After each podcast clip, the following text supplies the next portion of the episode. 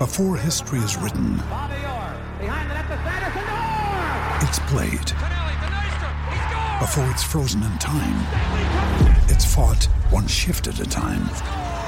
Before it's etched in silver, it's carved in ice. What happens next will last forever. The Stanley Cup Final on ABC and ESPN Plus begins Saturday. We took it all. We brought them to our land. An endless night, ember hot and icy cold. The rage of the earth. We made this curse. Carved it in the blood on our backs. We did not see. We could not, but she did. And in the end, What will I become? Senwa Saga. Hellblade 2. Play it now with Game Pass.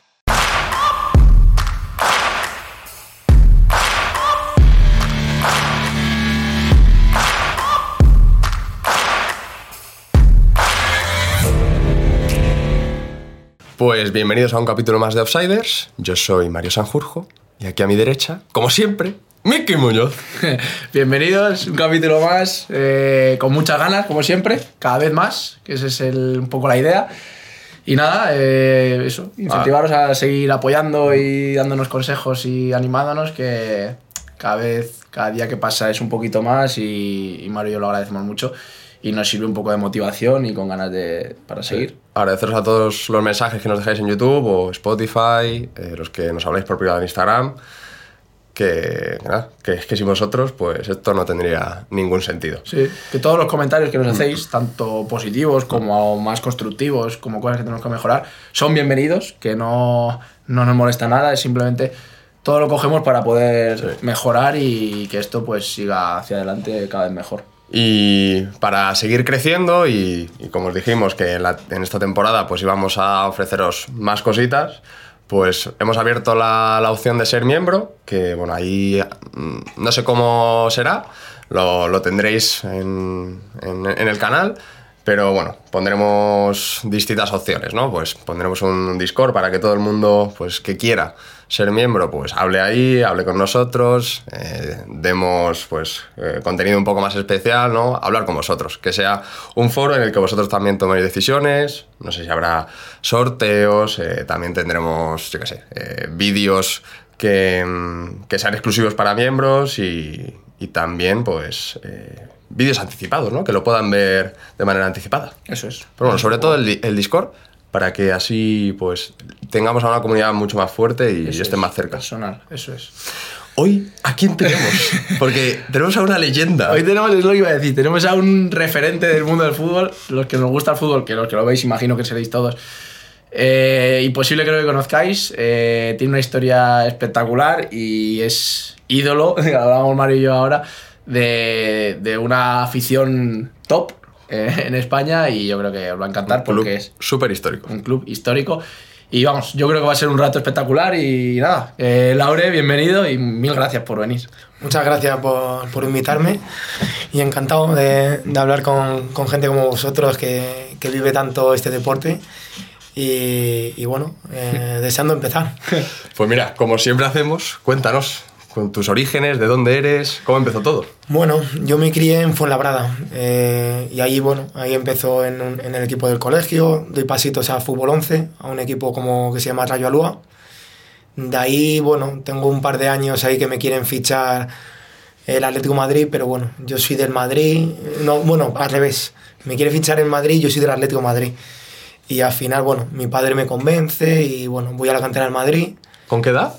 Pues era con 11 añitos. Me tiro, pues eso, eh, 10 años en la cantera en Madrid, voy, dando pasitos y bien, la verdad que, que encantado porque, bueno, es como ir a un colegio de pago, en plan, eh, vas perfecto. compitiendo, vas eh, viendo gente de mucho nivel, vas superando cada prueba y bueno, de ahí paso a segunda B, al, al Leganés. Pero antes de, de irnos a, a Segunda B, en el Madrid pasas 10 años y ¿en qué, en qué posición te desarrollas? Yo lateral derecho y, y me paso los dos últimos años eh, fueron en tercera división, que era el Madrid C. Madrid C. Justo, eh, yo tengo, bueno, esto lo voy a contar, pero bueno, es una, como una historia por dentro, porque yo tengo el contrato que era Ramón Martínez y era Florentino.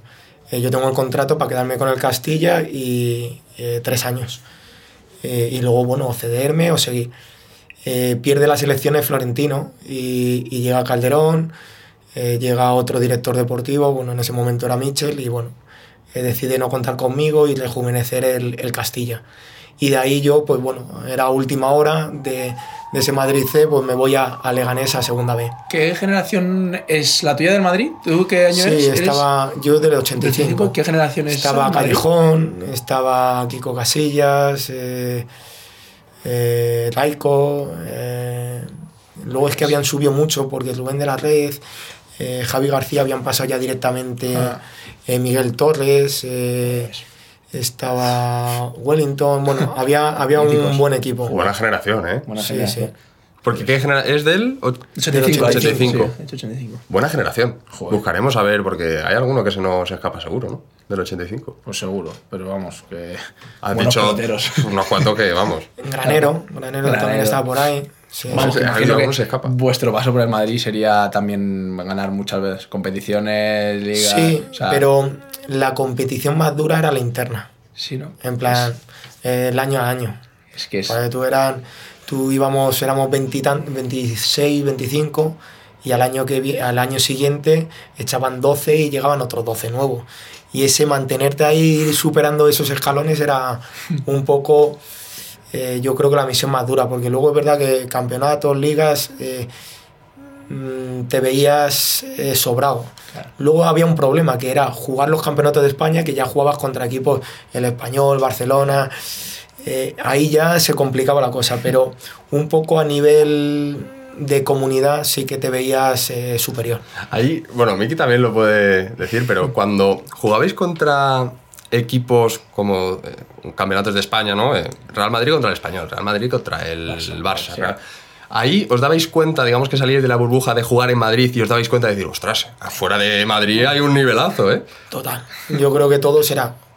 Tía, que estos son como nosotros, ¿eh? Plan, ¿Sabes? que, que estos son muy buenos, pero que nos pasaba todo, pues todo el mundo juega en sus equipos y en tu equipo eres como una estrella. Yo era medio centro, antes de ir al Madrid, cogía el balón, te iba para un lado, para otro. Llego allá al Madrid, me ponen de lateral y no me sacaron del campo de, de milagro. ¿Qué te quiero decir? Que, eh, y luego ahí te pasa, que tú estás jugando, estás jugando, pero cuando llegas a equipo ya como, pues eso, no estás acostumbrado mejor a competir a ese nivel. Y eso pues te ayuda un poco también a, a, a exigirte mucho más. Total. No, totalmente. Le hablábamos justo lo que ha dicho Laura, el tema de la competencia interna. Lo hablábamos también hace poco, no sé con quién. El tema de que las notas, el tema de llegar a final de año y decir, "Uf, qué difícil es el quedarme, ¿eh? que vas a esa sensación de decir, como tú dices, es que se van 12 y entran otros 12 y da igual, y año tras año, y año tras año. y es que esos la 12 son- competencia es abismal. en son los clubes. mejores. Claro, por eso te digo. Sí, Estás en eh, clubes que pueden firmar cualquier y jugador. son los mejores casi a nivel nacional, porque en Madrid, bueno, pues te llegaba uno de Valencia, uno de Claro. Barcelona, otro de An- Andalucía, otro, te llegaban de todos los lados y, y claro, y llegaban y de primeras se los daba un voto de confianza, que los que estábamos, pues partías un poquito desde atrás, eh, porque acababan de fichar a uno y tenían que darle pues tres, cinco Claro. partidos y bueno, eso, esa competencia yo creo que, que a nivel mm, para el día de mañana te ayuda mucho. Que luego sabes, oye, que, que no juego, sabes que no es como empieza y bueno, tienes ahí que la gente que ha llegado semifácil, pues luego esa gestión es, esa gestión interna es complicada. No, total. Imagínate que nunca has tenido ningún tipo de competencia durante todos los años en una cantera, no digamos el Real Madrid, un poco más eh, normal. Pues llegas a juveniles, no has tenido competencia nunca, sales de juveniles y de repente, uff, Sí, sí, dices, uff, ¿cómo gestiono esto, no? primera vez que soy suplente y tengo 18 años. Ya. Sí, ¿Sabes? sí, es complicado. Y, y en Madrid pues te enseña rápido eso.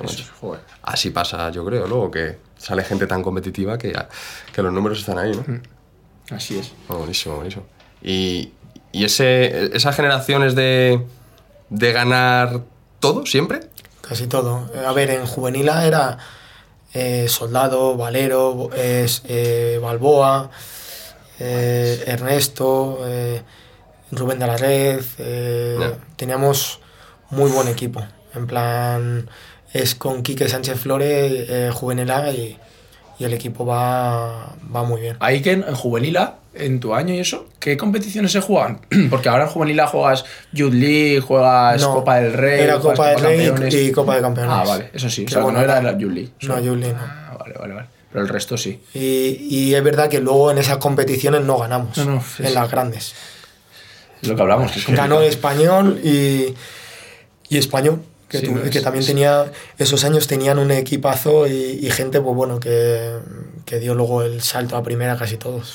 La cantera español siempre ha sido buena. Pues, total, total. Sí.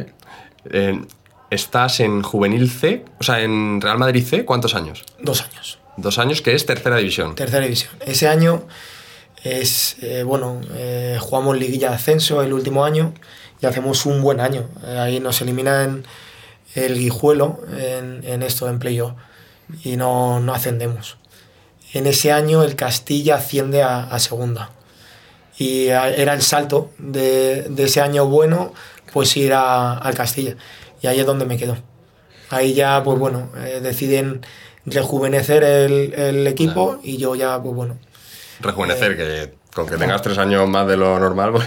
uno más, con que tengas uno más. Sí, eh, tres ya- años más de, de ser juvenil ya estás fuera. sí. Ya nada, eh, yo era lateral derecho, Miguel Torres, por ejemplo, jugaba de central, pero él asciende con el equipo, a- a- eh, con el Castilla, Claro. asciende a- de lateral. Y bueno, en ese momento yo, yo voy al Leganés, en el Leganés hago un año muy muy bueno, que, ¿En segunda que me encuentro bien, segunda B. Y bueno, me dan el trofeo como el mejor jugador de- del equipo y eso. Y ahí ficho, bueno, ahí tengo muchas opciones. Ajá.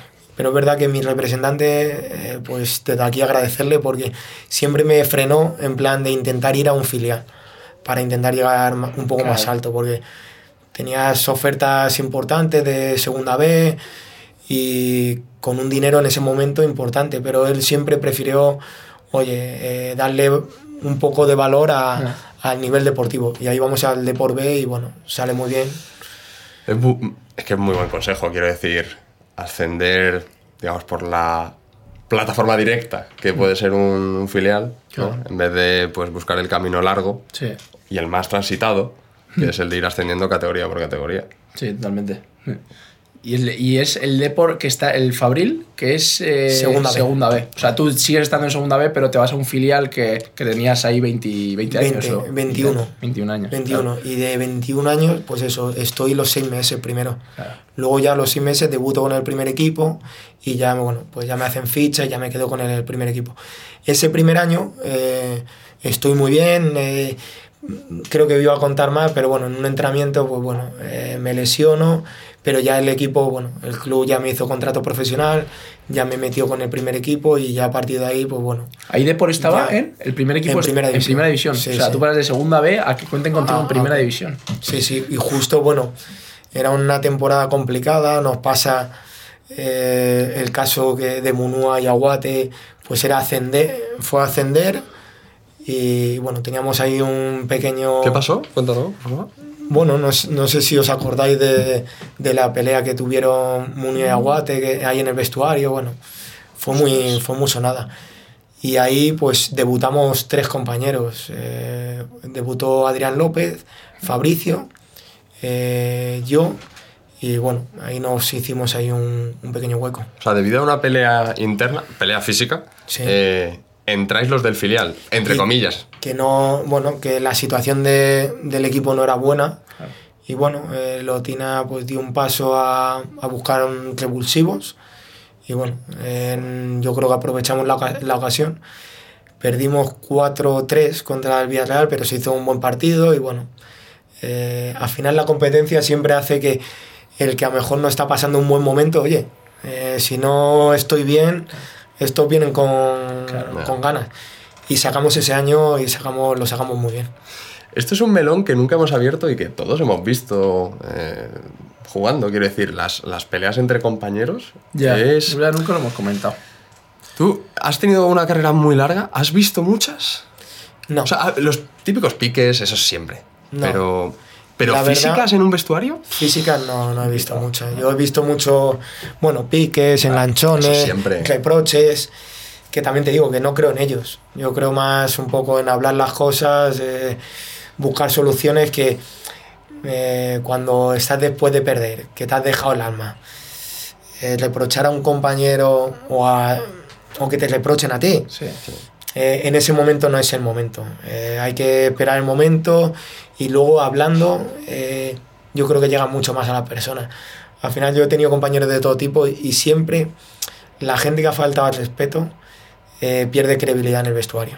Total. Eh, al final, bueno, falta el respeto, a lo mejor sigue faltando porque al- hay mucha gente que, que evita el confrontamiento directo, pero ya no le escuchas. Y al final, pues bueno, si no, no te escuchan, pues es como si no estás. Hombre, eso debe ser de lo más duro, ¿no? Que gente de tu equipo no crea en ti o no confíe en ti a la hora de... Sí, tampoco, tampoco mola tener a alguien así No, no, tan tóxico en, en el vestuario. Y sobre todo cuando, si las cosas van mal, pues, o sea, van bien, pues dices, bueno, Sí, pero si las cosas pasar. van mal, Ya. ahí ya te hartas. No, es lo que hablamos del tema del vestuario, de la importancia de un vestuario sano. Sí. Y cuando hay gente así, pero es verdad que es raro encontrar. Hay siempre piques, pero es raro encontrar a alguien que sea tan tan. Los hay. Piques pero siempre, pero el llegar físico, hasta ese punto, no, no. hombre, llegar hasta ese punto es muy complicado. No, no, no, jamás, vamos. No sé qué pasó en ese vestuario, pero, pero tuvo que ser, vamos. Bueno, también te digo que eran otros tiempos. ¿eh? Ya. Antes eh, eh, eran otros tiempos. Yo creo que los veteranos y la gente con respeto, la gente eh, se, se medía diferente. Ahí cuando te faltaban al respeto, eh, era gente pues eh, más, eh, no sé cómo decirte, pero que marcaba más su territorio. Ahora es diferente. Yo creo que ahora incluso es al revés. Ahora... Pues, Sí, lo que Da hablábamos. hasta, da hasta rabia. Sí, porque vienen y bueno, parece que como que se sienten como protegidos y se sienten como que con los mismos derechos a lo mejor está, acaban de llegar y, y eso pues no, no suele gustar en los vestuarios. Al final yo creo que el respeto se gana en el campo y en los años y eso y eso se tiene que mantener, pero aquí y en todos los trabajos. Yo, no sé.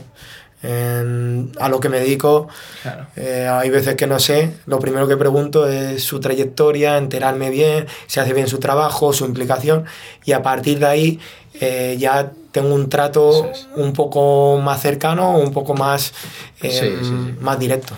Sí. Eso que, que dices, que tú lo has visto en primera división, Claro. lo has visto en segunda división, es que pasa también en segunda vez, tercera, preferente. Y lo veis tú y la diferencia que hay de 15 años atrás a ahora, yo creo que ha cambiado. Y bueno, nosotros no lo hemos visto tanto, pero tú que lo has visto, porque hace 15 años estabas jugando y hace un año también, lo has tenido que ver. El respeto ese que de los más jóvenes hacia los más mayores, todo el mundo más veterano lo dice ahora, en plan. No tiene nada que ver, es una locura. Antes no se le ocurría a un chaval. eh, o sea, el chaval estaba cogiendo la portería el primero y no te. Ahora, igual, ahora todavía te mira, en plan, al- mira al veterano como diciendo, tú la coges conmigo y dame. Sí, sí, y se compara, que, que, claro, oye. que tiene, eh, oye, que tiene 15 años que es más ju- jugadas que tú. Que, que- que yo creo que un poco de Sí, sobre respeto. todo, al final hay que tratar bien a todo el mundo, pero Sí, es el respeto, es un poco es. el respeto y, y un poco medir los tiempos y ver un poco, un poco trayectoria. Pero yo no digo que lo de antes estuviera bien, pero hemos pasado al extremo contrario, en plan que ha llegado un chavalito y dice, ¡eh, eh, tronco, que no, eh, que no que acaba, que, es- que es tu primer día, en plan, ¿Sabes lo que? Que- primero demuéstralo. Eso es. En plan, yo soy un tío que, que llega ahí, que se va de 7, lo demuestra. Oye, pues ha ganado mi respeto. Ese Ya. tío ya puede empezar a hablar. Ah. Pero claro, estás empezando todavía hablar. Bueno, hablar es fácil, luego hay que estar ahí en el, en el campo. Y ni con esa, así que aunque haga, no sé, yo creo que hay que mantener la edad. Pues es que esto es así, es como. Pero da, da, da un poquito de rabia el que tú hayas pasado por una cosa, Ya, y digas, te ahora- llega el momento de estar en la otra posición y que de repente se haya invertido. Claro, y tú sí, sí. Pero bueno, No ¿qué ha pasado aquí? ¿Qué ha pasado aquí? Que lo he gestionado mal. Sí, sí. Pues es un desgraciado. ese Vamos poco de. Decía, joder, yo tenía que tener un trato espectacular con ellos y ahora los chavales a mí me dicen de todo. Lo habré pensando, guau, ¿cómo voy a tratar a los, a los canteranos cuando suban? Y de repente... Al revés. Yo me acuerdo que para tratarte en la camilla, Claro, eso es. yo tenía un pubis que es que no me podía ni mover. Iba, bueno, yo jugaba casi con una pierna colgando y, y era por mantenerme ahí y no dar oportunidades. Y yo me tenía que esperar dos horas, terminar el entrenamiento, se trataban todos y esperarme a, a- a tratarme. Y tú te quedabas ahí, tranquilo, Claro. observando y esperando tu momento. Y ahora, bueno, pues llegan y te dicen, no, que voy yo primero, que, que- que me Que tengo me he que ir a- yo primero, sí. que tengo que irme a locura. cortar el pelo y que me está esperando el barbero. Vale, pero es que es bueno, una realidad. no, Total, total. se lleva. Que, bueno, nos hemos quedado en que subes con primer equipo Sí, con 21. 21 años. sí, Eh, ese año, con 21 años, debutas en primera. en primera. Y, pero ya te digo, eh, debuto eh, bien, estoy con el primer equipo y bueno, We took it all. We brought them to our land. An endless night, ember hot and icy cold. The rage of the earth. We made this curse. Carved it in the blood on our backs. We did not see. We could not, but she did. And in the end, What will I become? Senwa Saga. Hellblade 2. Play it now with Game Pass. en, en entren- entrenando, bueno, me lesiona, me lesiono. Y ahí, mm, hostia, te entran dudas, pero ahí el club es verdad que, que me arropó, confiaron en mí en todo momento y eh, teníamos a palabra el contrato, ya me hacen el contrato y al siguiente año ya directamente ya empiezo con el primer equipo e incluso empiezo jugando. ¿El club te bueno, hace más años? O sea, el club, los contra- el contrato que te hace ahí al principio, Sí, o sea, sí. confían, tipo, al final confía ves en mí, joven que es joven. Totalmente.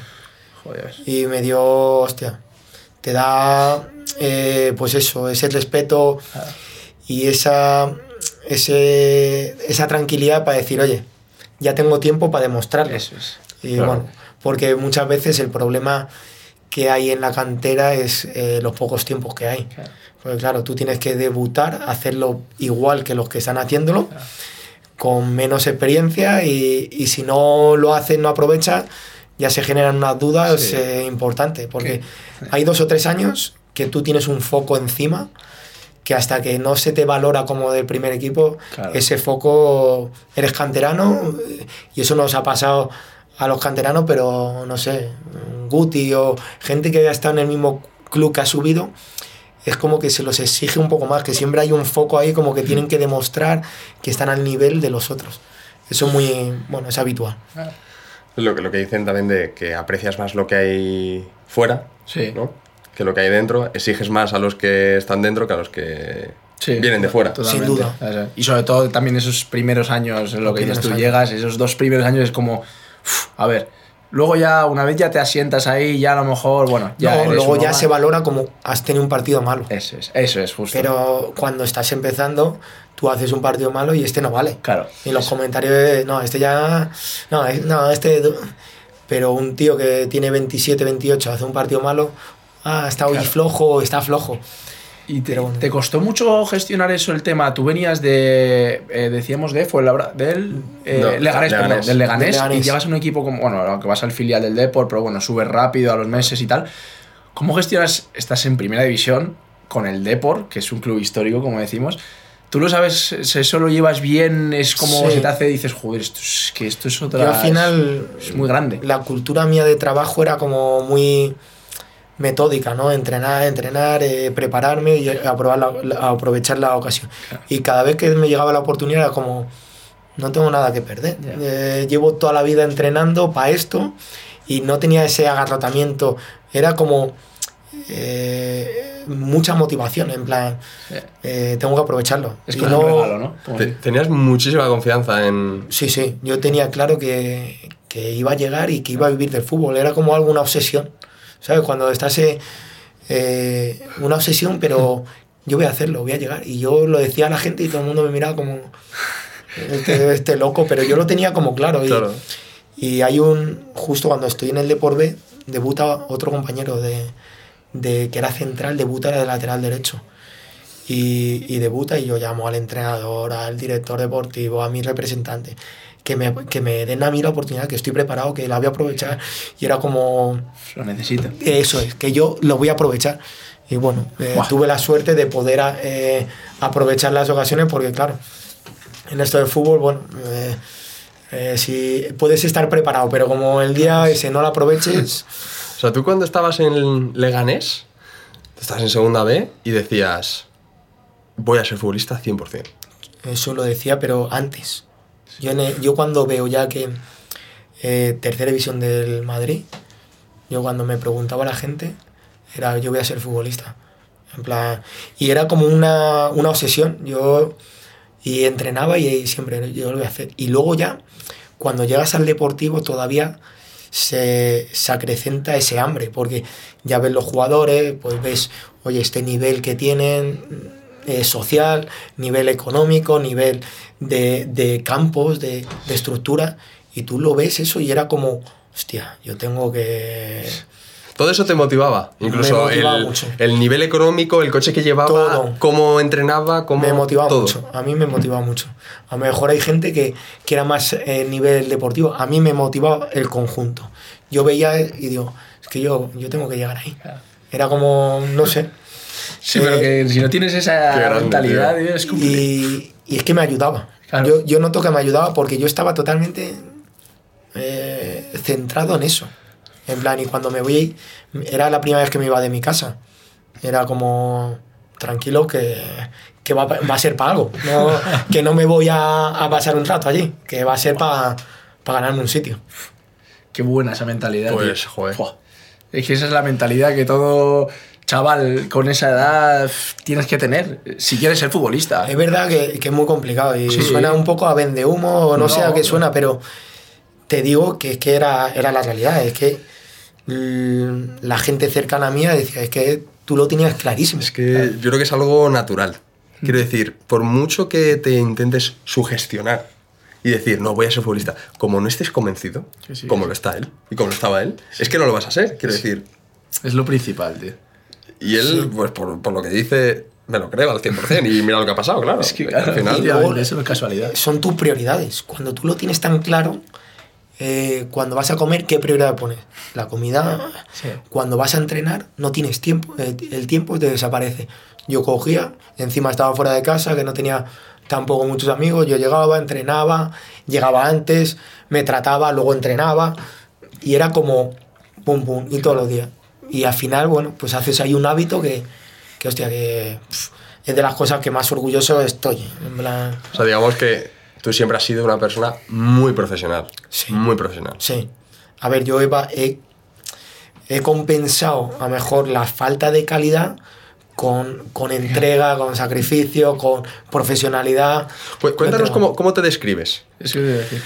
Pues yo un jugador competitivo, un jugador competitivo con carácter, intenso, eh, que sé leer un poco los momentos del partido y sería, yo creo que mis cualidades sería esa, intenso y la más intenso. Sí. Luego, calidad. A ver, yo, yo soy consciente que si yo voy a tener un mejor golpeo de balón, creo que hubiese estado en, en categorías, en primera mejor, titular, sí. más arriba. Pero no lo he tenido, pues bueno.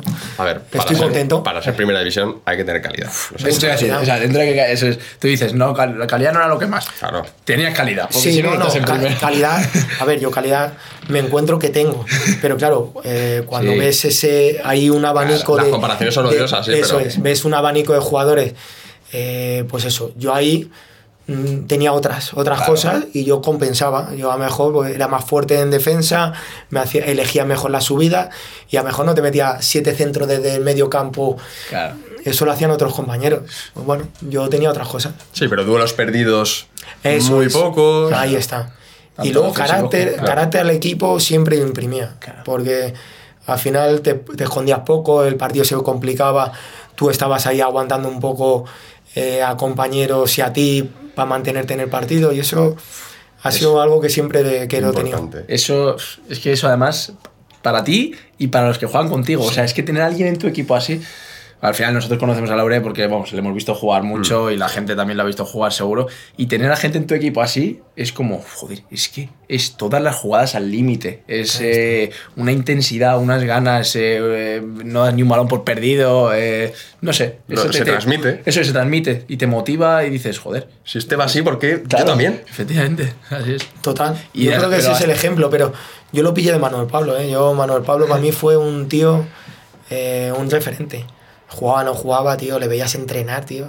Tenía 40 años y, y le veías y dices, hostia, tío, ¿cómo no lo vamos a hacer nosotros? Era como... Y a mí me quedó, me quedó bastante grabado. Es, es- ese tipo, o sea, él ese tipo era el jugador. ejemplo, ¿no? Un ejemplo. Del vestuario. Total. Él a lo mejor no te iba a dar una charla. eh, no, no. Él era ejemplo, puro ejemplo y competitividad profesional. Y eso, bueno, pues al final yo cuando tenía. Cuando yo empiezo con 21, 22 años allí, eh, ellos me acogen muy bien y gente como él, Lopo, gente que competía, tío. Lopo tenía 450 partidos en primera división. Buah. Que se dice pronto, es, es jugar casi todo en tu carrera deportiva en primera división. Eh, Manuel Pablo, otros 400 y pico. Eh, Hostia. Y, y claro, ¿por qué? Porque entrenaban, bueno, estaban dotados físicamente y, y técnicamente, está claro. Pero luego porque eh, llevan una, una rutina espectacular. Ya ves. Que si no, no te marcas Sí, sí. más de 400 partidos. No, es imposible. No, a ese nivel. Y jugar con todos los entrenadores, que siempre lo decimos, que es muy difícil jugar con todos No, los es que dices entrenadores. 450, 450 partidos es una locura. Es una Pero que ya lo son 100, o sea, es una locura. O sea, lo difícil que es, que lo ves sí. desde fuera y dices, no, es que estar ahí, a ese nivel. O sea, tienes que tener una disciplina eh, día a día, bueno, es una locura. Pero para gente joven como tú, mola tener esa gente como de Total. ejemplo y verles ahí, dices, ¿cómo no lo voy a hacer yo si lo está haciendo Total. él? Y, y le ves y te motiva más, ¿sabes? Que tiene 450 partidos. Que si alguien tiene, digamos, el permiso Ese. para no hacer algo, es esa gente. Sí, sí. Esa es. Yo creo que esa, esa es la actitud. En plan, si ellos tendrían el permiso, pero es que no se lo permiten. Claro, eso Eso es. es. Porque saben que si hacen eso, luego no van a seguir jugando, porque esto va a una velocidad. Y eso, yo creo que, el- yo creo que la gente, eh, el futbolista en sí es humilde. En plan de el que ha llegado a nivel eh, profesional bastante y ha jugado durante muchos años, sabe lo que cuesta un poco mantener ese... y lo valora. Yo creo que cualquiera que vea y le diga, oye, este tiene 300, 200, 100, hostia, cuidado. En- a nivel de primera, hostia. Ya, mm, los que han estado saben que, que fácil no es, Total. porque tienes otro, uno o dos que están, mm, son como tú o mucho mejores y que tienes que competir para ello y que tienes cada, cada fin de semana que demostrar que, que estás. Qué difícil es aguantar esa presión. Con eso, Que- con no sé cuántos mil focos. Sí, sí, sí. Pasas esa primera temporada, renue bueno, renuevas, sí, renuevas, porque cambias el contrato del Fabril por el del primer equipo. ¿Cuántos años renuevas? Son tres. Tres años. Sí, pero luego, pues a los dos años hago uno de cuatro y así fuimos, fuimos renovando. Bueno, el total de años que pasas allí son, es una Diez. década. Sí. 10 años. Una década de, de Deportivo La Coruña, cuidado. ¿eh? Bueno, pues vamos a entrar de lleno en, en eso, porque, joder. eh, después de ese año, ¿cómo, ¿cómo vais avanzando? ¿En qué categorías os vais moviendo? Primera división. Nosotros allí, pues fueron cuatro años muy bien, eh, mitad de tabla, viendo. El equipo estaba muy estable. El equipo era. Estaba incluso peleando por UEFA, un año fue Intertoto. Luego es verdad que, que llevamos. Era el quinto año de Lotina y es ese año, el año que descendemos. Que descendemos no injustamente, muy injustamente, con 43 puntos, habiendo cosas eh, en esos años muy raras que legalmente no se pudieron eh, luchar contra ellas, y ahí descendemos. Al año siguiente. Y esos primeros, perdona lo que te corté, esos primeros 4 o 5 años, así quien estaba así un poco. Pues eso, eh, ¿qué jugadores así había? Estaba guardado, estaba. El primer año estaba. eh, este. Valerón. eh, bueno, cuando yo llego estaba Colochini. Luego, ese año. eh, Ricky, Aranzubía. eh, qué míticos, chaval. eh, de Guzmán, un jugador de la leche.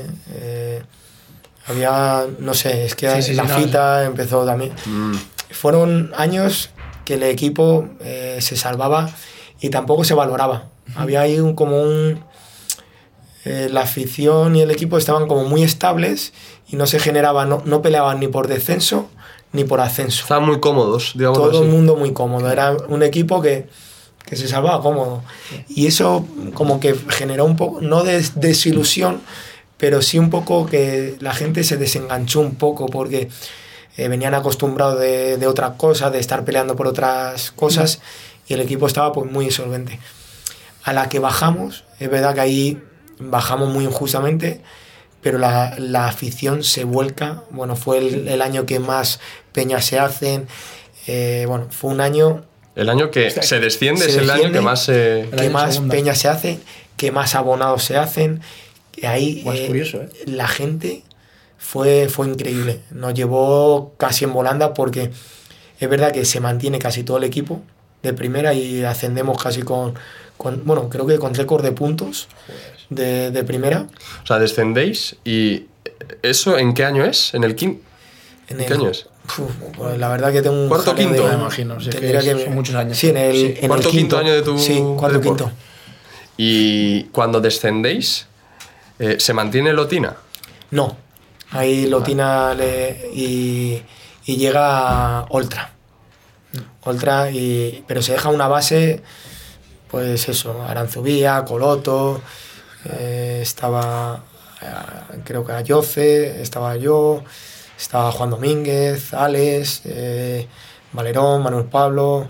Sí, sí. eh, Mucha primera había división. mucho, Claro, es que si aguantas Mucha con ese- primera división. mucho, mucha primera división. Eh, este Guardado, que Guardado estaba ¿Guardado se va a segunda con Sí, vosotros? sí, y se mantiene ahí, y nos ayuda a ascenderlo y muy bien. Buen pelotero, ¿no? Buah, ese es increíble. Con lo bajito que es, el tío no perdía un balón de espalda. nada. Bueno, mi- mira la carrera que lleva. Claro, En sí, plan, es un tío y encima con una humildad de trabajo espectacular. Y ahí ya ascendemos, ascendemos, pero fue una- un año de ganar. par- Empezamos mal, nos costó pillar un poco la- el rollo de la segunda división.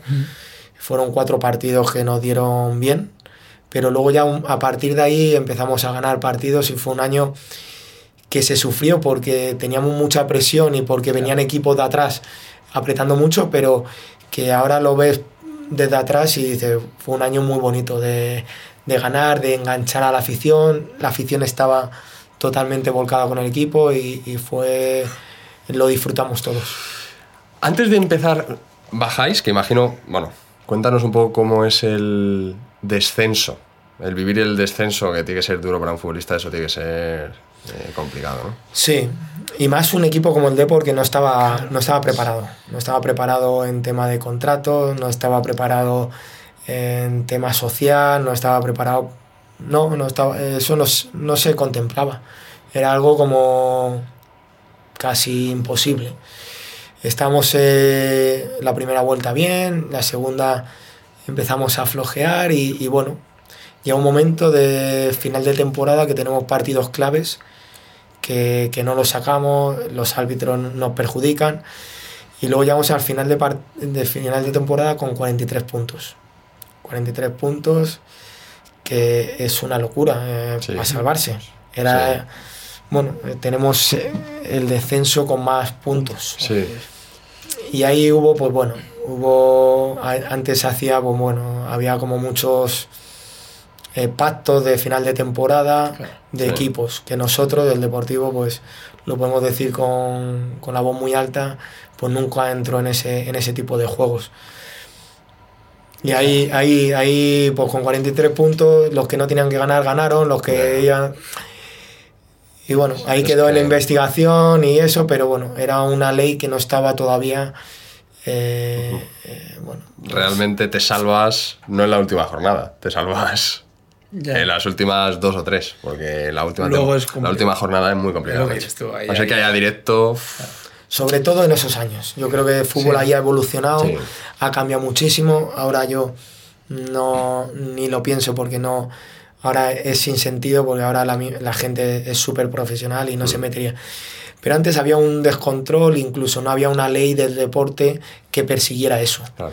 Y eso fue un poco lo que ha pasado, que todo el mundo sabía que se había hecho cosas mal, pero ¿Cómo lo claro, no había, no No, cómo demostrarlo Claro. ni cómo catalogarlo. Y bueno, Nadie levanta esa alfombra, nadie la levanta.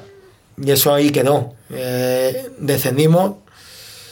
Eh, suena como un poco un lloro fácil, pero yo creo que todos los equipos que estábamos metidos ahí, pues sabemos un poco lo que pasó. No. Fua, es- Debe ser duro también para.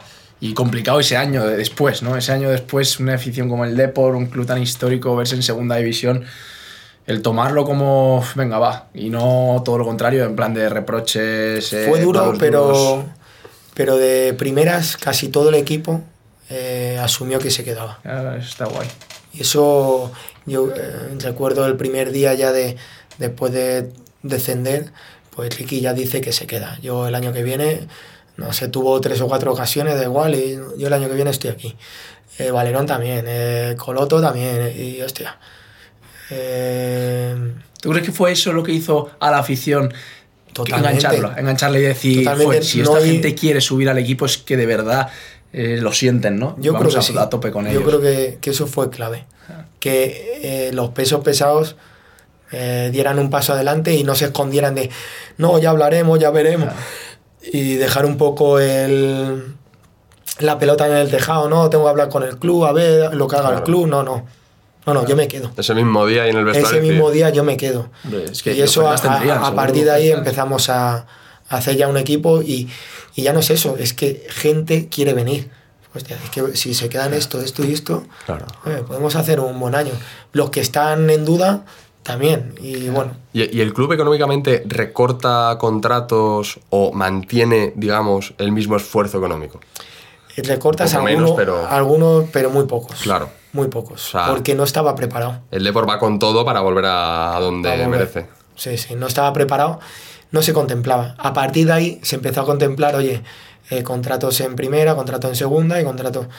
Eh, en ese momento el Deportivo era, se veía algo mm, súper lejano, porque es que es verdad que, que el equipo que teníamos para descender era pues impensable.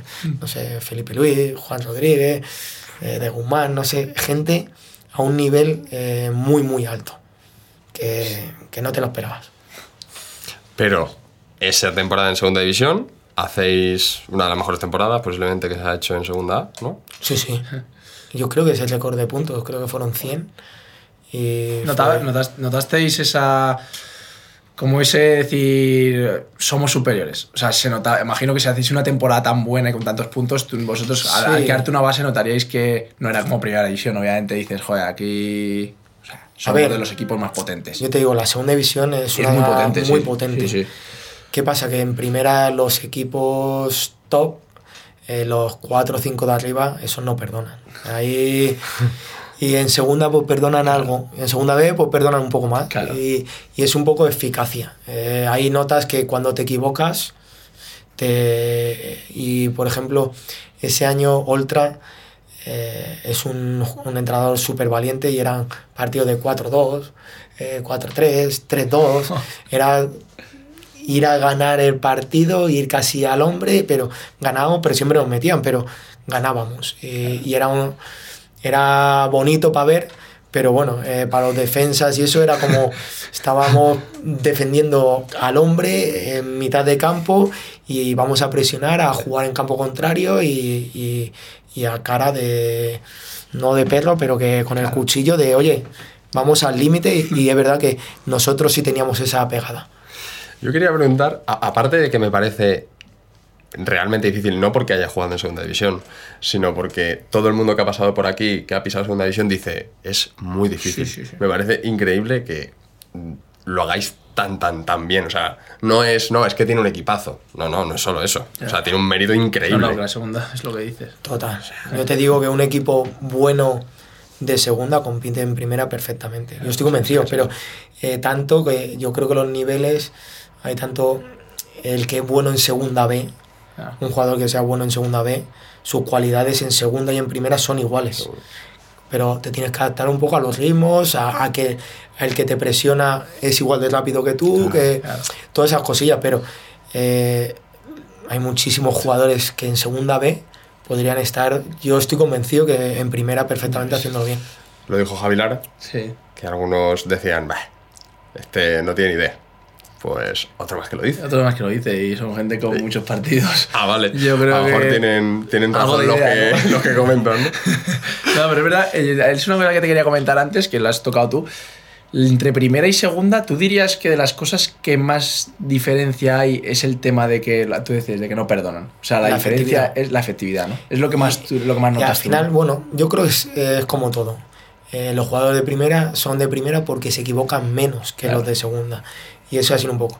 Y luego el acierto. Yo creo que también te digo que para mí eh, los ocho o seis primeros de primera división de la parte, sobre todo de mitad de campo para arriba, es otro nivel, es otro nivel. Y luego ya los dos equipos, Madrid y Barça, pues todo el equipo son nivel top. Claro. Top de que son gente, pues... Claro, a ti te ha tocado marcar en primera división a, a los mejores tridentes ¿no? de, Sí, sí, de la sí. Liga Española, que han pasado por la Liga Española. Sí, ¿no? sí, sí. Lo- la MSN, la BBC, la has tocado. También, todas, sí, sí. Y claro, tocado. a ti te tocó. Y encima defenderlo tú, porque tú siendo Yo, lateral, el que primer te- partido de Cristiano eh, en el Bernabéu es contra, contra el Deportivo, eh, contra todos. Al final Di María, eh, Robén, eh, Neymar. Neymar. eh, Claro, tú marcas a Neymar, ¿no? sí.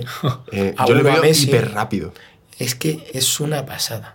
Es una pasada la zancada, como él tiene una zancada como muy, muy fácil, que va a, a toda leche. Y tú vas ahí a sprint y él lleva una, un- como una Parece zancada, como volando, ¿no? pero va como flotando. Como tío. flotando, eso. Eh, él, él, yo creo que sería para el uno contra uno de los más hábiles, sin duda. De los más difíciles con los que tú te has enfrentado, Sí. del uno para uno. Que Yo creo que el eh, último tú. partido que juego contra él me expulsan, pues bueno, eh, porque te lleva al límite. Y encima, pues bueno, es un jugador que juega con, con un poco. con esa pillería que él busca, bueno, pues su, Sí, su beneficio y, y lo consigue. Ya ves. Quitando a, a- a esos gigantes, ¿no? ¿Qué, qué jugador que, que no tenga un nombre como ese dirías que te ha puesto las cosas muy difícil? Seguro que alguno dice, uy, qué noche me dio este. Que todos tenemos una de esas. ¿Cómo el nombre este, tío? Hay uno. Lo tengo ahí en. ¿En qué equipo? Es que hay, hay muchos. Eh, mismo, no sé, Pedro León. eh, Pedro León, cuidado. En plan, cuando te- es, es que Pedro León es un gran jugador. eh, Es, Es- cuando ha estado bien. Claro, en su prime. ¿Sí? Pero eh, tengo a uno del Sevilla, eh, el banda, un banda izquierda, tío, que me hizo un par de recortes que lo tengo, lo tengo Grabado. Pero no me sale el nombre Joder, ahora mismo. Para tenerlos ahí grabados. de- esto me lo vas, a, lo vas a tener que cortar porque... ¡Buah! ¿Quién puede ser? No sé. Joder, es claro, que es que el Sevilla- Yo siempre a- a a- Compra, vende, compra, ya. vende. Y cada año tienen a uno mejor que el otro. Sí, eh, este Buah, lo es que tengo también- ahí... Bueno, reto para la gente que lo busque y lo Eh, ponga por los seguro lo comentarios. dice, buah, ya ves. Si ¿Y si hace se dos te ocurre? recortes, tío, eh, me hizo dos recortes que me que de esto que digo, me- y, y lo sabía. Lo sabía y sí me lo, Y aún así. me lo hizo, sí, Buah. sí. Nah, eh, Es que se- es que es- futbolistas, Bueno, lo Y sobre todo que en la posición en la que tú estás, sufres mucho más lo que dices tú de los últimos metros, que es lo que se diferencia de primera a lo mejor con segunda, o de un equipo top top como el Madrid a un, yo qué sé, eh, otro equipo normal, un Celta, un tal. Era todo. Eso tú lo sufres porque eres defensa, entonces esos últimos metros dices, joder, es que me encaran, tío, y es otra, otra velocidad. es- Todas las semanas había uno que era decir, a mí me decía mi madre, ¿hoy contra quién juega? Juega contra este. Ah, pero estos no sé qué, estos son igual de buenos. Siempre a- al final a ese nivel Claro. eh, no te puedes esperar un interior que no te vaya a encarar, que no te vaya a buscar, que no, que no sepa. Siempre hay problemas. Siempre hay... No hay un, un partido siempre, tranquilo. Siempre eso. Y luego en, en segunda igual, ¿eh? Que Claro. a cierto nivel, a lo mejor pues el que te enfrenta, pues eh, a lo mejor se te va y no centra bien. En primera, pues el que se te va, eh, la mete bien. eh, pues bueno, es un poco... Pero en ese tema es verdad que me he encontrado siempre a gusto, en, en esa parte de, de duelo, de uno contra uno. Ahí me he encontrado a gusto. Eh, Bueno, lo llevo bien, pero es verdad que, que siempre tenía partidos que mm, yo no, ve- yo no iba a ningún partido o, y nunca he ido. Buah, este, este es un chollito. Mm, No, no, siempre máximo respeto, conociendo muy bien contra quién te enfrentas, que, a qué lado se va, a qué lado no, si le gusta recibir al pie, si se va más al espacio. Eh, si a lo mejor si, si le rascas un poco puede salirse, eh, todas esas cosillas siempre eh, tenerlas en la cabeza porque bueno, al final te ayuda mucho a gestionar. Si sabes que quieres recibir al pie, pues te acercas y, y vas como un toro. Si te vas a buscar la espalda, oye, que reciba al pie. Y Claro. bueno, cosillas que son muy básicas, pero que te ayudan mucho en el, en el partido. Que yo quería preguntar, ese año que, que subís a primera, ¿había mucha presión? ¿Teníais mucha presión dentro? Eh, que subimos, sí. Sí, sí. Había una, una autoexigencia total. Yo creo que todo el mundo se consideraba jugadores de primera. En plan, estamos en segunda, pero somos. De paso. Eso es. O sea, es una obligación. Una obligación. Y, y se sentía, yo te digo, que fueron de los años más sufridos. Claro. Que son bonitos porque lo consigues, pero has sufrido porque encima estaba el Valladolid y el Celta, que es que ganaban y ganaban y tú ganabas y, y te sentías ahí que, oye, que no me llega, ¿eh? que no Se me el llega. aliento ahí. Y, y ¿Estaba el bueno, Valladolid y el Celta en sí, segunda también en ese segunda. año? Sí, sí. Que Sí. ese era- Joder, ya ves. Celta No el Celta estaba, ya ves. Que esa era otra de las cosas que, te- que- que quería comentar. El tema de cómo se vive tú desde dentro un Depor Celta. Ahora que ha salido el tema en, en segunda división, da igual, en segunda o en primera. ¿Eso qué es? Eso, eso Nah, es, eso, es eso es brutal, es brutal. Yo creo que ahí, bueno, se vive con intensidad la gente, bueno, esa semana eh, salir a la calle es como saber que vas a estar, oye, a esto hay que ganarlo, ¿eh? Y luego el ambiente, eh, muy bien. Hay una rivalidad, pero que cada día se lleva más eh, sana porque al final Galicia, pues, se, se respeta mucho, pero hay una rivalidad importante. Pero es una semana que los jugadores de dentro es. No, no, tú lo sientes. Yo es creo un- que ellos y nosotros sentías que, que este partido no se puede perder. Pero bueno, que, que esto también es muy habitual en el fútbol. Eh, este no se puede perder. Este Ya, tampoco, son- el otro tampoco. puntos, son sí. todos. No, ¿Sabes lo que pasa? Que mm, mucha gente se cree que a los futbolistas les da igual, que no sienten lo mismo que el aficionado y es completamente mentira. No, no, yo creo que desde dentro se debe vivir eso. Es decir, Claro. lo que dices tú, es verdad que todos los partidos son importantes porque al final todos los partidos valen tres puntos. Pero yo creo que a nivel mm, sensaciones, motivación Sí. de dentro dices, ¡fuah! Ganar hoy. Pero por el equipo", ambiente, ¿sabes? claro. En plan, tú, eh, que la gente te anime, que vaya allí a buscarte, que, que vaya al entrenamiento. Eso es como, eh, te estás ganando eh, ese cariño, me estás dando tú ese cariño, yo te lo voy a devolver. Pero yo te digo que luego a nivel de correr, de compromiso, es el mismo. Ya, sí. Yo, eh, yo creo que la mayoría vamos al máximo siempre. ¿Qué pasa? Que luego en el fútbol eh, hay muchas variantes que no se controlan y en el ojo tampoco lo ve. Eh, si tú haces más la presión, pues parece que no llegas, que no robas, que no tocas, que cuando no tienes el balón eh, no descansas porque la tiras. eh, Sí. Todas esas cosas el aficionado a lo mejor no las percibe. Dentro, oye, es que no estamos yendo bien coordinados, Claro. este que tiene que ir no salta, cosas que son muy tácticas Sí. que te influyen mucho. Claro. Y luego la gente puede pensar, hostia, es que no están corriendo, porque no hemos robado, Claro. pero estás corriendo lo mismo, y incluso más, porque vas como un pollo sin cabeza ahí asfixiado. O ¿por qué no saltas? No, pues es que si salto me coge la espalda y... Es- Todas esas cosas, eh, muchas veces, no, hay que echarle más huevo, hay que correr. Ojalá fuera solo eso. claro. Porque te- tendríamos 11 atletas Ya está. allí que correrían todos eh, 12, 15 kilómetros, pero no. El fútbol son toma de decisiones. Toma de decisiones de tengo que pasarla al mejor sitio para que el equipo la tenga, elegir eh, si tengo que atacar, eh, aguantarla, luego cuando tengo que presionar, cuando tengo que replegar. Y todo, no uno solo, como equipo. Claro, Eh, coordinar que- todo, que cada uno, claro, puede, eh, el lateral puede pensar una cosa, el interior otra. No, coordinado. Y eso, pues bueno. No es cuestión de querer ni de ganas, porque No. al final la gente quiere, sino que hay partidos que se está dando mal lo que dices tú. Tema de que estás haciendo mal la presión, de que estás eh, mal coordinado. en- y la gente a lo mejor desde fuera lo que dices tú, pues ve que no llegas a ni una y que estás defendiendo todo el partido. Y dicen, pero no porque no quiera, sino porque hoy estamos haciendo las cosas mal. Total, total. Y luego ya ves, el, el desgaste psicológico y físico Claro. cuando no tienes el balón es brutal, en plan, es como una pelea interna, vamos, vamos, vamos. Y estás ahí detrás del balón y vamos, vamos. que- Eso imagino que te pasaría cuando juegas contra equipos como el Madrid, Barça y todo eso. Tú Sí. vas mentalizado a decir, A correr. cuidado. Sí, cuidado. porque ya se plantean de otra manera. Sí, ¿no? Claro. Ya se plantean que vas a tocar sufrir. Y, y eso es bueno también, ya tenerlo preparado. Porque yo te digo, equipos como el Madrid o Barça le quitas el balón y ellos sufren. Claro. Pero bueno, hay que ser muy bueno para quitarle ese balón. Eso es, es esa cosa. Esa Que- no es fácil. Total, No es sí, fácil. sí, total, total. que mm, imagino que ese ascenso con el Deport fue, aparte de una liberación, ¿no? una alegría tremenda para, para todos. Imagino que los festejos fueron, vamos, lo Fue increíble. Yo creo que es de los mayores festejos de- que he vivido. Ese fue, bueno, y encima una, una tensión que es que, Ah. ya te digo, es que era un agobio, un agobio. Cada semana ganabas y veías que no te despegabas. Eh, bueno, conseguirlo fue, fue brutal.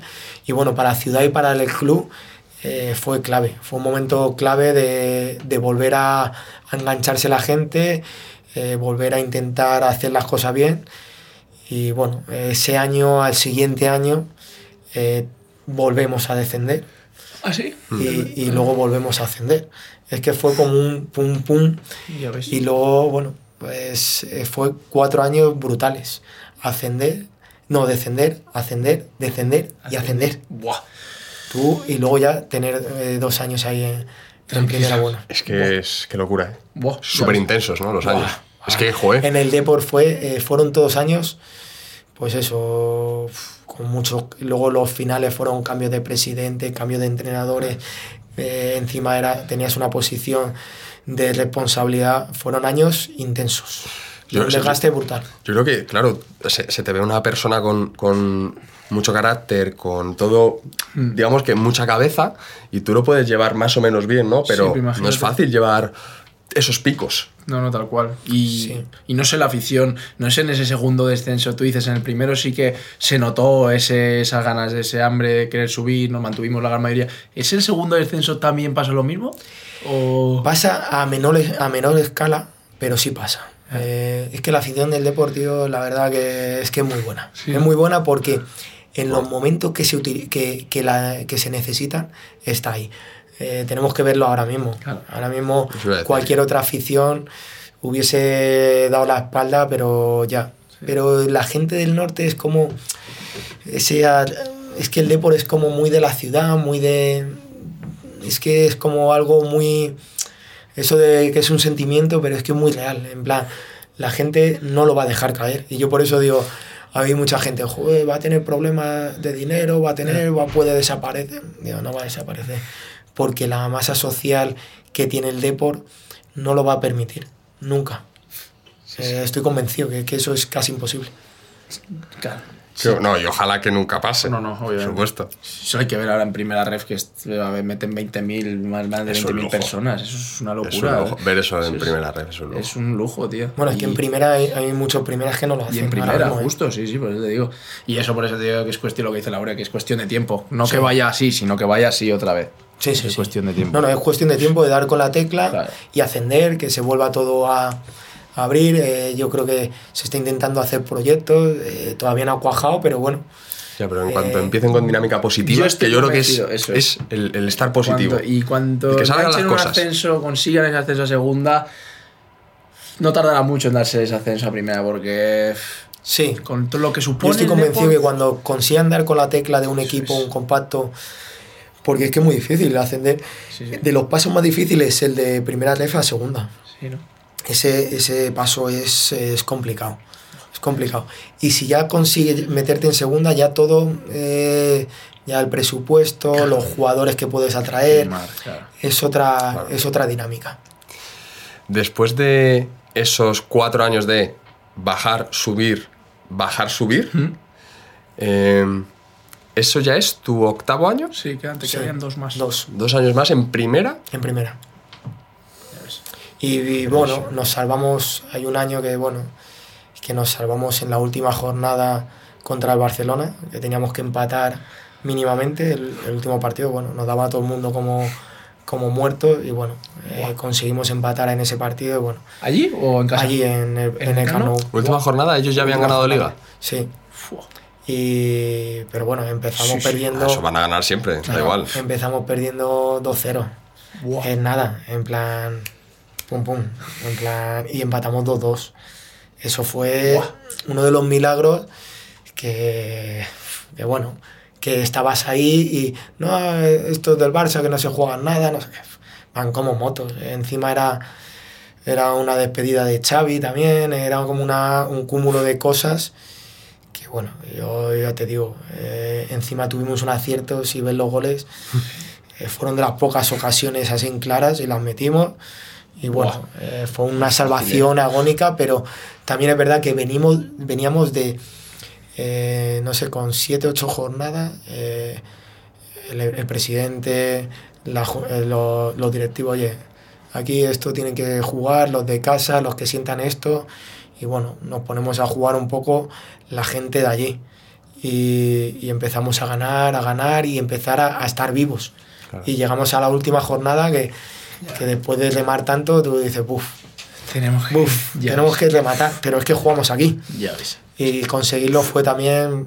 me- fue brutal. Joder, Fue una brutal. sensación. Y sobre todo también de lo que venía de años atrás. De. Joder, sí. Ahí otra está. vez otro descenso. Es, dices, Eh, joder, eh. tío. Es duro, eh. Es difícil. Es difícil. Después de ascender a primera, ese primer año, o sea, ese último ascenso, ¿lo pasáis bien, sin ningún apuro?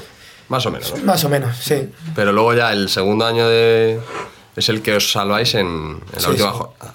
Y a- lo mismo que hablamos de la BBC, que de bueno, los tridentes mágicos, también, claro, en el Barça te enfrentarías a los tres peloteros del medio del campo, míticos, más míticos que, que se busque Vaya equipo llevaban Ese en esa Iniesta, época, ¿eh? Busquets, pero- Xavi, Iniesta, y luego eso te sí. presentaba, ya no Iniesta, Iniesta, pero eh, Keita este que rompía por en medio. Qué jugador. Eh, eh, bueno, Bueno, Jordi Alba. igual. No, Jordi Alba, tío, que es que Messi cuando la tiene, es que ese pase, Encima, tú sabes que a- lo va a a hacer tu zona, ahí. ¿eh? A tu zona. Y yo estaba siempre cubierto. Pero claro, si cerraba mucho detrás de mi central, se la pegaba a Jordi Alba. Pero si no cerraba, se la metía perfecta. ¿eh? Que le Yo eso es algo, es algo que todavía no he visto en ningún otro En jugador, ningún que es el pase que bota antes Eso es. Y se frena. y, y se frena el balón. Nada, eso es exagerado.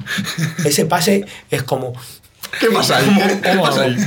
Y, y todos los equipos al final saben un poco Buah. lo que hacen, pero es que lo Es hacen. ¿eh? imposible. Y porque, claro, como hay uno que entre líneas te, viene de segunda línea y te parte. Claro. Te parte eh, por los centrales. Claro, tú el central, el lateral lo ve y ya intenta cerrar un poco eso es. para.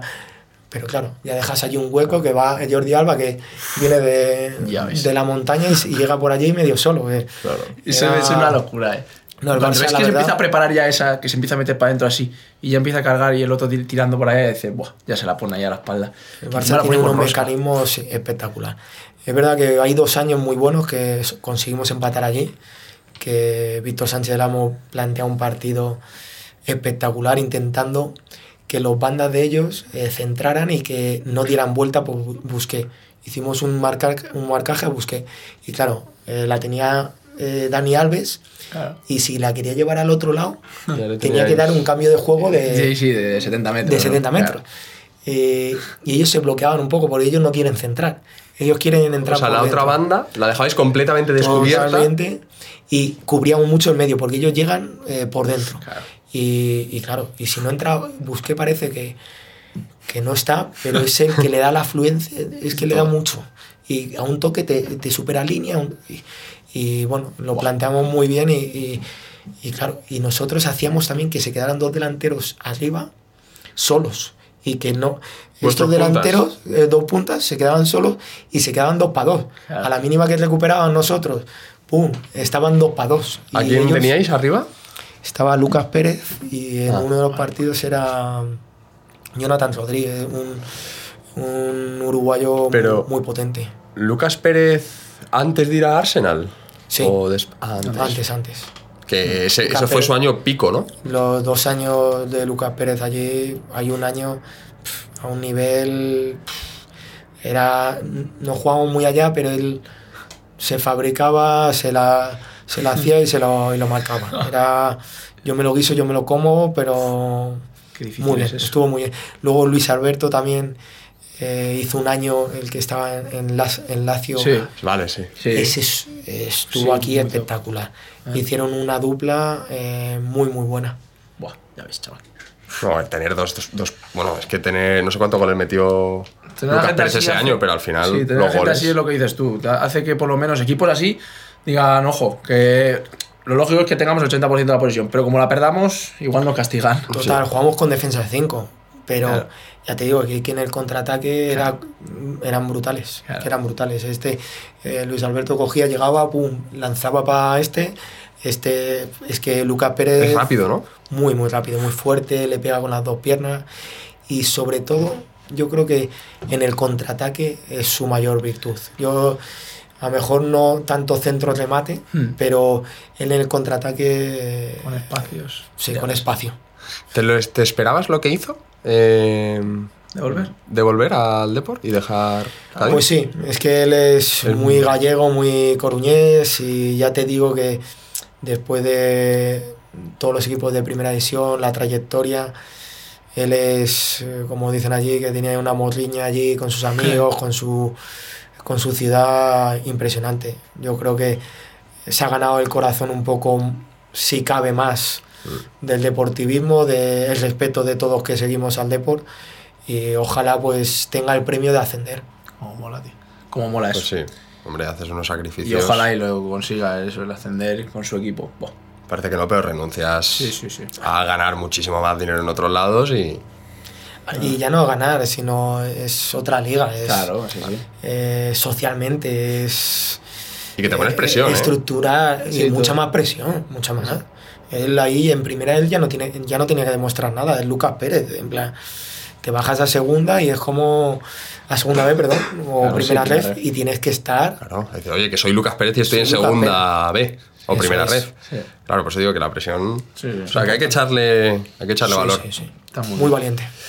Eh, acaba esa temporada, os salváis y es tu último año. No, luego hay otro año más. Este último año eh, empezamos regular, hay un... Bueno, empezamos bien. Ahí hay un- tenemos un bachecillo y luego hay un cambio de entrenador. eh, llega Pepe Mel y bueno, ahí yo juego un poquito porque bueno, eh, estoy ese año, la verdad que estuve mucho tiempo lesionado con temas eh, personales y a partir de ahí tengo muchas lesiones. eh, eh, mi padre está en Madrid, mm, yo necesitaba estar en Madrid y en ese momento es cuando yo digo, oye, si queréis contar conmigo, pero yo mi cabeza está en Madrid. Claro. Y ahí llegamos a un acuerdo con el club y, y firmó por, bueno, firmó tres años más uno con el, con el Alcorcón. Ya ves. Gran club. Otro, eso te iba a decir. Otro, otro club histórico también. al que nosotros tenemos mucho cariño. Joder, ya ves. Porque bueno, Marita está también Sí. bastante ¿Habéis estado los tiempo. dos? Sí, Los tres hemos estado aquí, Este- eh. Sí, yo este- estuve un año en el filial, pero Marieta ha estado bastantes años Uf, en la yo me cantera. crié allí, vamos. En la cantera, sí, sí, sí. No, y la Un trabajan bien, ¿eh? Eh, no, no. Yo he tenido un año a mi hijo allí y la verdad que da gusto. Y es un equipo que ahora mismo eh, tiene un presidente que es...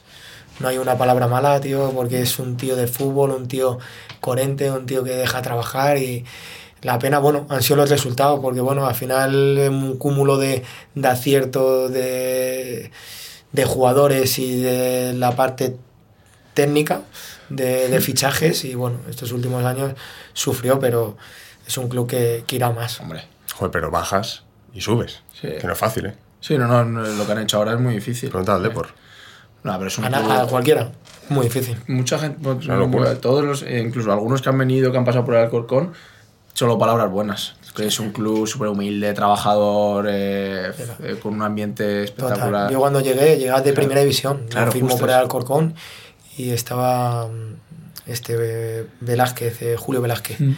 Y hace un equipo, eh, la verdad que le dio mucho valor a lo que es eh, jugadores, personalidades, buenos compañeros, buenos profesionales y hicimos un equipo muy bueno, que nos salvamos justo porque el Alcorcón al final tiene que ser con el cuchillo entre los dientes. claro. En plan, en segunda tiene que ser un equipo muy competitivo, pero hace una base de equipo que ya se mantiene durante muchos años.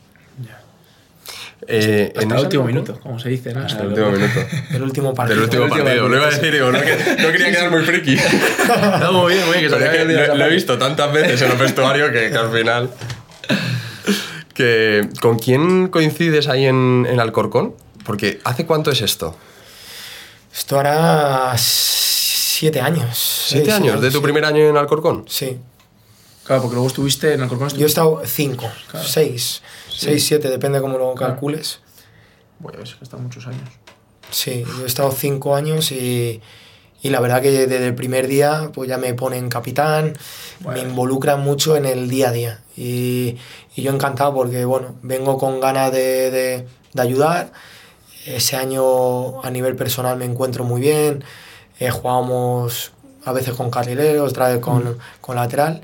Competimos bien, pero bueno, nos salvamos un poco sufriendo. In extremis. Sí, el siguiente año eh, ya viene, sigue Julio Velázquez, pero ya hay un cambio ahí de, de, de club que lo tenía Lo tenía un belga, un sí. belga y lo, y lo compra Iván Bravo. Sí. Claro, te- bueno. Bueno, No, a preguntar fue, qué entrenadores. fue dos años. Fue dos años. Eh, Julio Velázquez primero y el segundo tengo un... eh, creo que empiezo, empezamos con Julio Velázquez Ah. y luego ahí hay un cambio.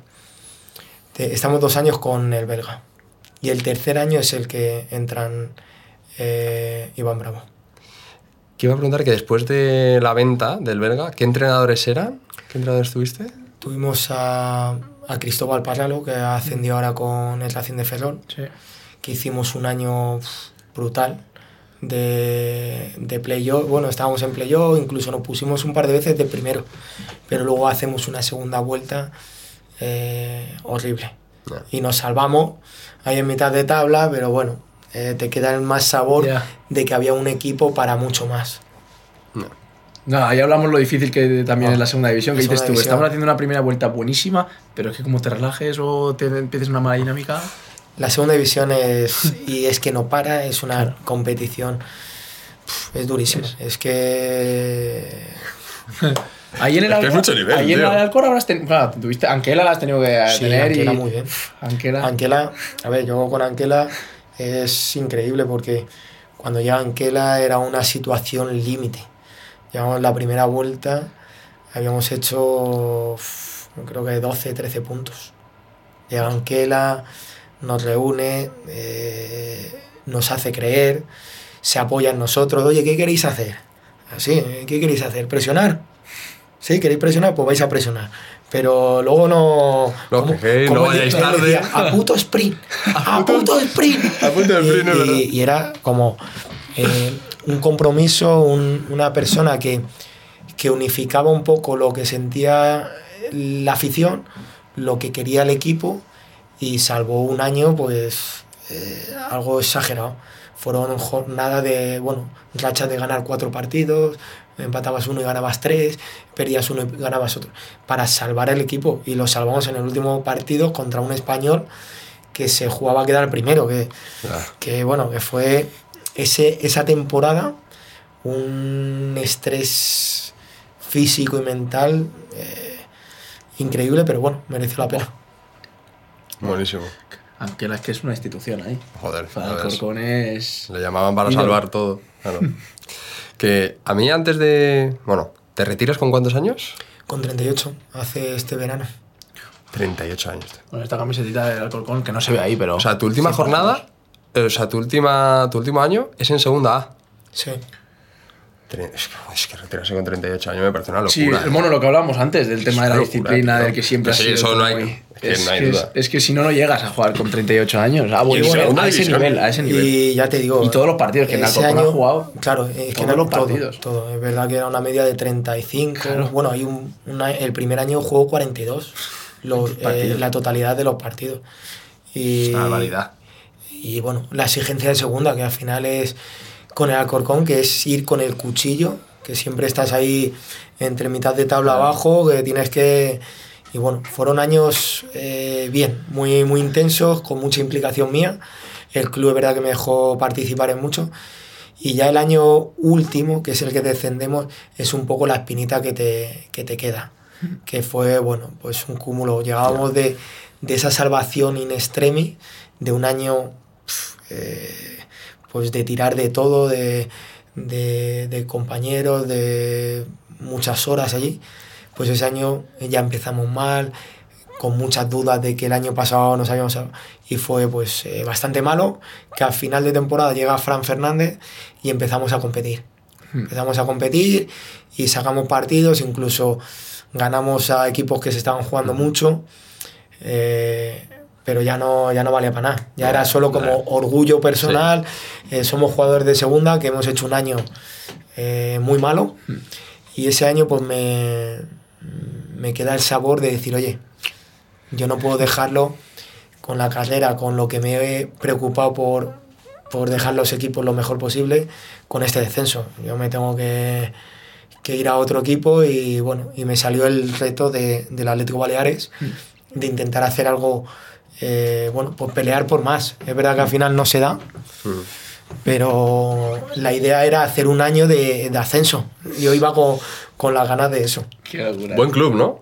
Es un club bueno, pero que todavía, pues Sí. bueno, tiene... Inmaduro, digámoslo así. Eh, sí, todavía tiene déficits eh, un poco de, de fútbol, de, de los tiempos, un poco de los tiempos, de, Se asentará. de- sí, de una idea clara e ir con ella pues con más, darle un poco más de recorrido a, a lo que se plantee, pero es un gran club eh, que tiene buenas instalaciones, que son cumplidores, gente de palabra y bueno, todas palabras bonitas para ellos.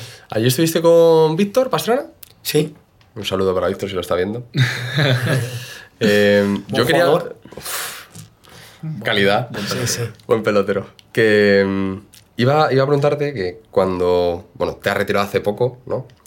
Pero viendo que eres una persona con cabeza, y nos lo pregunta mucha gente, ¿no? El, ¿Qué hace un futbolista? ¿Cómo se planifica para cuando acaba su carrera? ¿no? ¿Tú qué has hecho durante todos estos años para planificarte, no sé, em, planificar tu profesión, digámoslo así, ¿no? O lo que va a ser tu vida en. A ver, esto es, bueno, yo esta, esta inquietud es como algo que siempre, oye, cuando me retire, ¿qué voy a hacer? es una cosa que, que siempre estaba ahí. Yo siempre estaba, pues bueno, haciendo cosillas. Yo siempre he sido muy inquieto, he hecho muchos negocios, he hecho... mm, hubo un momento que me empecé a comprar pisitos, luego no sé qué, los reformaba, luego, luego negocios de hostelería, negocios de, de eventos, bueno. Y todo eso me llevó a hacer cosas muy bien, a hacer cosas muy mal, Aprender también. a aprender, aprendí mucho. Y cuando llego al Corcón, pues bueno, eh, tengo aquí unos buenos amigos, hacemos un, un grupo chulo de confianza importante. Y bueno, hemos generado ahí una constructora muy potente, tenemos una, una, una esta de productos químicos, una marca de productos químicos a nivel nacional que, que vendemos bastante, luego tenemos eventos infantiles, eh, gestionamos una estación de esquí, eh, muchos proyectos que hemos ido enlazando y que ahora mismo, pues claro, eh, yo tengo un año de contrato con el Atlético Baleares, pero es que me exigía mi cabeza, me exigía estar en el otro lado. Y, y, claro, fue el paso decisivo de decir, oye, eh, lo tengo ya organizado, ya quiero eh, dar el paso. Pues yo me quedo con lo que has dicho. Inquietud y movimiento. Sí. Así es. No, que otros a lo mejor lo que opinan es. "Buah, Ya cuando, cuando dé el paso ese de retirarme, ya empiezo a lo mejor a pensar. Pero, Pero ya lo, es que- lo que tarde. has hecho tú, eso es, ya es tarde. Ya vas haciendo tú, vas haciendo, vas pensando, vas tal. Y hace, cuando el momento que te retires, ya tienes una forma, ya tienes un. Y luego es que había una cosa que a mí me eh, siempre me, me ayudaba. El coger y tener objetivos, en plan, oye, voy a hacer esto, hago esto. No me tenía todo el día centrado en el fútbol. Que a mí eh, hubo momentos que yo estaba tan centrado en el fútbol que era como cuando iba mal el fútbol, eh, te dejaba un poco como una pata que Sí. solo tenías esa pata. Tú estabas tan centrado en el fútbol, te lesionabas. Estabas todo el día. Ya va mal todo. No Ay, desconectas. y con mala hostia, Claro. no, te sopor- no me soportaba ni yo. Eh, cuando ya estaba con cositas, mirando esto, mirando lo otro, me permitía estar centrado en el fútbol cuando tenía que estar, para entrenar, para competir, y estar eh, por las tardes pues con otras historias. Y eso me ayudaba a estar eh, más, eh, no sé, como más libre mentalmente. Top. Qué guay, tío. top. Antes de hacer las, Ah, eh, las sí, preguntas las rápidas, preguntas rápidas, venga, sí. recordamos. Eso es. Estad suscritos, dadle like, eh, valorad el, el episodio en Spotify. También poned un comentario en Spotify que, joder, que nos hace mucha ilusión también que, que nos los pongáis. Así es. Y nos vemos en, en los directos. No sé si en Twitch o YouTube. Puede ser que ya solo hagamos en, en YouTube. Eso es. Y nada, vamos a la última parte, vamos a hacerte la Preguntas típico de, de rápidas. preguntas rápidas, de contestar rápido, ¿eh? No hay que... Así, algunas preguntas, tampoco muchas. A ver, eh, yo te voy a hacer la primera. Un entrenador que te hubiese gustado que. O te, sí, que te hubiese gustado que te entrenase? Bordalas. Bordalas. Sí, hay in- intensidad. hay Somos carácter. Team Bordalas. Team Bordalas. Eh, una cosa buena y otra a mejorar de la primera red. Una cosa buena, eh, la calidad, hay un nivel muy bueno. Y luego el tema de campos, a lo mejor hay que meterle ahí un poco más de, Hmm. no sé, más normativa y que haya campos, pues, Sí, hay, hay mm, diferencias muy grandes. muy grandes. Sí, pero es, es difícil no mejorar todo eso. Sí, pero bueno, eh, a lo mejor buscar acuerdos. Sí. Al final con la federación, tío, buscar acuerdos. Equipos que no tengan campo. Anda con hay sedes por toda España Ahí y está. Mi pregunta es. Compañero, tú que eres lateral, a lo mejor, a lo mejor no es extremo, pero lo más natural a lo mejor es que sea extremo. Con el que más te has entendido de toda tu carrera. Yo creo que Bruno Gama. Un- Bruno Gama. Buah, un jugador, tío. Se la daba así, él ya, ya hacía. Sí, Sí, sabía lo que hacer. Sabía lo que hacer, te la devolvía bien, no sé. Eso es una pasada. Cuando consigues esa conexión Eso mola. lateral ¿eh? interior. Eso Es eso, por eso te digo, que es que lateral brutal. extremo, lateral interior está muy bien. Es brutal. Eh, esto que. ¿Qué ofertas, aparte de Depor o. Bueno, como has estado en dos clubes, bueno, tres, ¿qué más ofertas has recibido? A ver, una importante, justo yo antes de renovar con el, con el Depor, que estábamos muy mal y todavía no sabíamos si íbamos a jugar en primera o en segunda, estábamos en primera, pero estábamos fatal, que es el año que nos salgamos contra el Barça. Yo tengo eh, una oferta del Betis importante, pero bueno, eh, decido mm, pelear porque yo estaba allí encantado. Para mí la ciudad, la afición, el club, era como... Para mí yo, yo pensaba que me iba a retirar en el Depor, yo lo tenía casi, casi convencido. Hombre, joder, son 10 años y. Joder, Dice, ya, es que no te ves en otro lado. ¿no? No te ves en otro no lado. te ves. Voy a decir una, va. Esta Venga, última. Venga, eh, una equipación. Bueno, equipación que hayas intercambiado del jugador más top o con el que más ilusión, ilusión te hizo. Si es que ha habido alguno que te hayas intercambiado. A lo mejor no era muy intercambiado. Sí, yo me intercambié muchas, pero de las que más ilusión me ha hecho ha sido con Raúl. Raúl Gonzalo González Blanco. Buah, Esa fue ídolo de pequeñito, de los partidos, era un partido que venían, venían sin ganar ahí a, a Riazor, hacía mucho que no ganaban.